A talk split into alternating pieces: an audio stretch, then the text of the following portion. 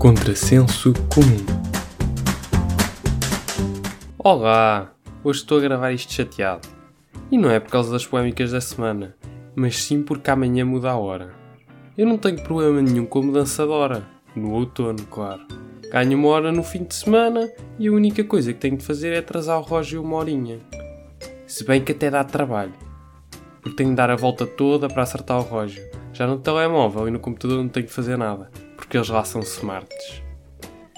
Agora, na primavera, a mudança de hora que acontece este fim de semana de perder uma hora do meu descanso já é outra conversa.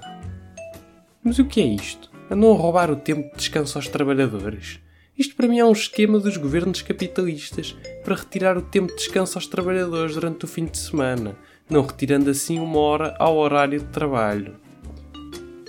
E o que me choca mais é ninguém falar nisto não haver uma luta por parte do Bloco de Esquerda e do PCP para acabar com a mudança de hora na primavera. Ou pelo menos para a mudar para uma terça-feira, aí para as 4 da tarde. Às 4 da tarde da última terça-feira de março passava a avançar uma hora, passavam a ser 5. Tudo a sair mais cedo do trabalho. Quer dizer, não saem mais cedo porque saem à hora normal, a hora é que avança. Trabalham em menos horas, mas pronto, vocês perceberam. Também não percebo como é que não há nenhum ensaio sobre isto é que nem o Karl Marx, nem o Lenin, nem o Trotsky.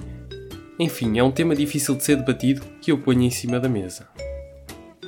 E se acham que isto que eu estou para aqui a dizer é uma parvoíce, então trago-vos a prova final da minha tese. Em 2010, a Rússia aboliu a mudança de hora pela saúde dos cidadãos e até das vacas. Porque, nas palavras do então presidente russo Dmitry Medvedev, epá, eu sei que não disse bem o nome, mas também é um nome russo. E sim, claro que tinha de ser Dimitri. As vacas, coitadas, não conseguem perceber porque passam a comer ou a ser ordenhadas mais cedo ou mais tarde.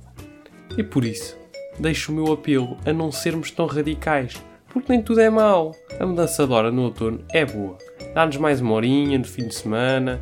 Agora mudem a da primavera para a última terça de março. Agora já sei no que é que vocês estão a pensar. Ah, mas isso é parvo. É pá, não é.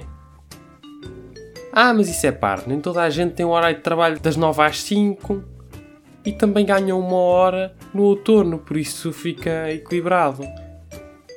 E a minha resposta a isso é